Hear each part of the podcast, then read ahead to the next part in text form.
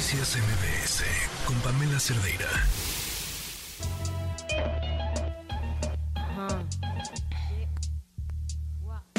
...5.43... Esta es la historia que nos tiene Joali Reséndiz.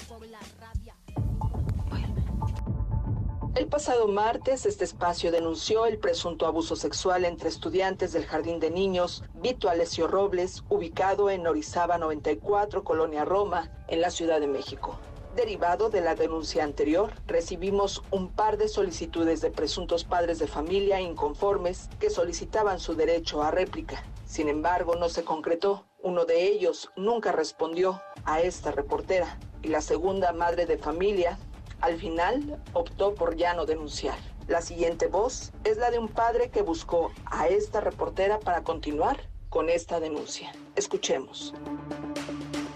Mi nombre es Carlos y mi hijo de 5 años es alumno de la escuela preescolar Vito Alessio Robles, ubicada en Orizaba 94, Colonia Roma. El pasado 7 de febrero del 2023, la maestra Ana Lilia López Vázquez, a cargo del grupo donde va mi hijo, me pide que firme un reporte donde, en resumen, me informa que mi hijo y otro de sus compañeros del grupo se estaban mostrando el pene en el baño de los niños. El reporte también señala que la maestra habló con ellos sobre la importancia de cuidar y no mostrar sus partes privadas del cuerpo. En casa yo hice lo mismo con mi hijo para reafirmar la información. Dos días después, la directora Dulce María me hace llegar un citatorio para el día viernes 10 de febrero a las 9.30 horas.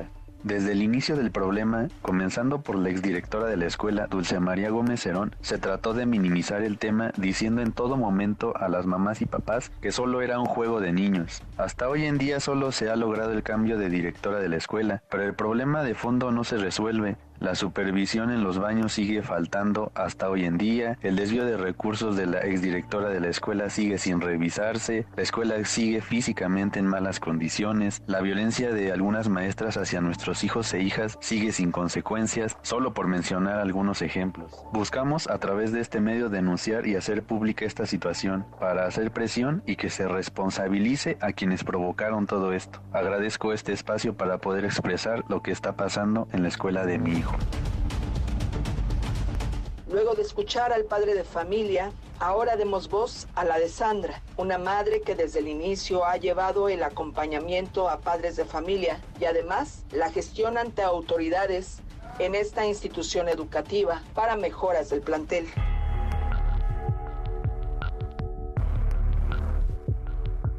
Hasta el día de hoy, nadie de la AEFCM se ha responsabilizado por lo denunciado. Respecto al abuso sexual infantil, el personal psicológico especializado que está acompañando a los niños en terapia coincide en que estos hechos han ocurrido durante tanto tiempo en el baño de los niños que la conducta de connotación sexual se ha propagado en todos los grupos. A pesar del historial registrado, la profesora Ana Lilia López Vázquez sigue a cargo del grupo. Lo que comenzó en enero como una solicitud de investigar los hechos donde solo estaba involucrado un grupo ha escalado hasta solicitar de manera insistente y a través de distintas dependencias que la Guamasi vaya a la escuela sin que esto haya ocurrido. En la reunión sostenida con la titular de dicha unidad, se le hizo mención que las conductas negligentes y omisas de la autoridad educativa ya son crueles respecto al cuidado de las niñas y los niños en este jardín.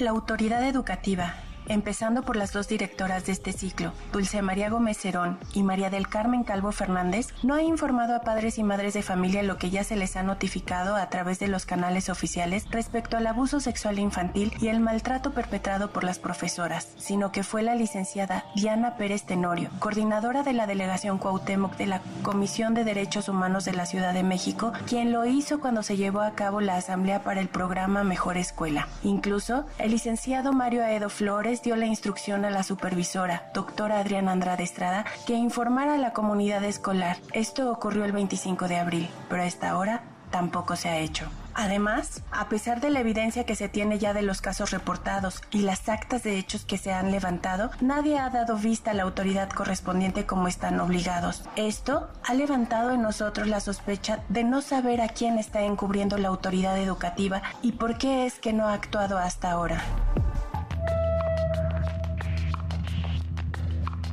La siguiente semana daremos micrófono a los padres de familia que se sumen a esta denuncia, a la que las autoridades han respondido a los escritos, pero poco o nada han hecho con las víctimas y sus familias. y con la resistencia de quienes están exigiendo mejores espacios para sus hijos. Soy Joali Reséndiz y si tienes una denuncia, escríbeme a periodismo o sígueme en mis redes sociales, en Twitter o en Facebook. Me encuentras como arroba Joali Reséndiz. Noticias MBS con Pamela Cerdeira.